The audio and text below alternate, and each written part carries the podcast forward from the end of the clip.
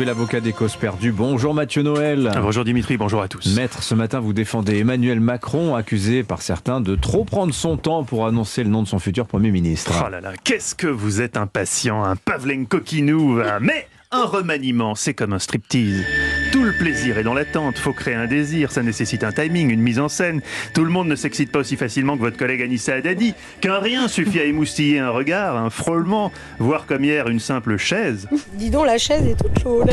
Mmh, un remaniement, c'est pareil. C'est d'abord un désir. Ça part des reins, ça monte comme la dernière fois. Mmh, qui ça va être Qui ça va être mmh, Jean Castex. à chaque fois, on prend notre pied. Là, admettez-le, Pavlenko Kinou. Les derniers noms qu'on a laissés fuiter ont de quoi affoler les sens des plus frigides. Marisol Touraine. Ah, oui. Audrey Azoulay Ah non, qui est-ce? Bon, c'est la directrice de l'UNESCO, Dimitri. Hyper connue, à l'UNESCO en tout cas. Une chose est sûre, ça sera une femme. Ou Ménard avec une perruque. On peut pas totalement fermer la porte avec tout le bien qu'il dit de Macron en ce moment.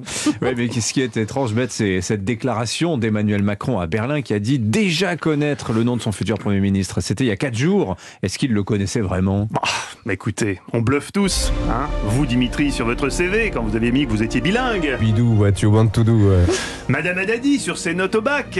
J'ai eu 19, coef 9. Bien sûr, bien sûr, Nicolas Bétou a vécu dans une ZAD. Il était en couple avec une punk cisgenre. Alors oui, peut-être que mon client a fait semblant de savoir. C'est ce qu'on appelle un teaser. Vous savez, toute cette séquence a été extrêmement travaillée. Avec les équipes de l'Elysée, je suppose. Ah non, avec les équipes de Netflix. Monsieur Pavlenko, quel est le film qui a fait le plus d'entrées en 2021 Le dernier James Bond, au hasard. Mourir peut attendre. Et pourquoi d'après vous? Parce qu'il a été repoussé quatre fois. Ah. D'où notre stratégie. Choisir peut attendre. C'est futé Mais oui, futé, mettre quand même ce suspense. C'est pas un peu ridicule quand même Ridicule. Le mot est intéressant, mais dangereux pour vous. Euh, par ridicule, vous voulez dire ridicule comme contracter un crédit Sofinco sur 5 ans pour acheter un matelas, par exemple? Bah, j'ai payé le mien 4500 balles. Hein. Mais par contre, j'ai pris la Rolls. Et j'avais, j'en avais, j'avais un matelas de merde. J'avais mal au dos, je dormais mal. Ma femme aussi. Et on m'a dit, voilà, il faut investir. Et euh, alors, j'ai pris un crédit tout. Hein. Vous voyez, sur l'échelle du ridicule, on trouve toujours mieux. Faites attention aux mots que vous employez, Pavlen Coquinou. Ah, le bâtard, J'ai cru que vous disiez le bâtard. J'ai cru que vous partiez. Non, non. Mais, bon.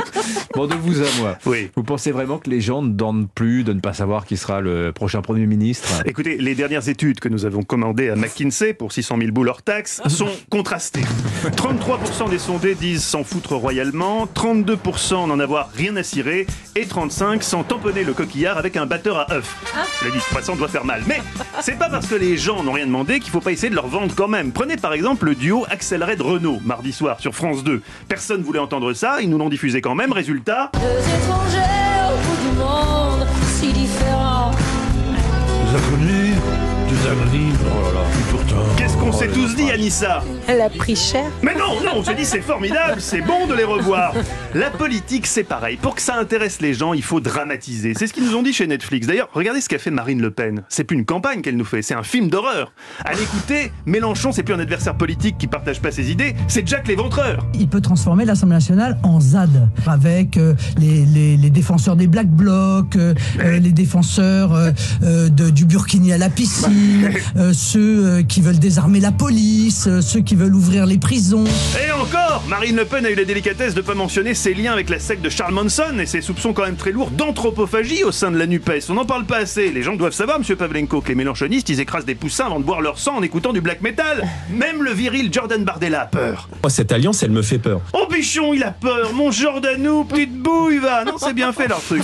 Ils, ils bossent avec Disney+, je crois. Bref, chacun sa stratégie pour les municipales. Nous, on tient notre cap. La série à suspense. L'épisode 1 devrait sortir lundi. Bon, on sait pas, j'avoue, on improvise un peu. Mais en politique, l'impro, ça peut être gagnant. Plus qu'en journalisme, en tout cas. J'ai écouté votre matinale hier. Vous, je vous conseille plutôt d'écrire ce que vous comptez dire. À mon avis, ça marchera mieux.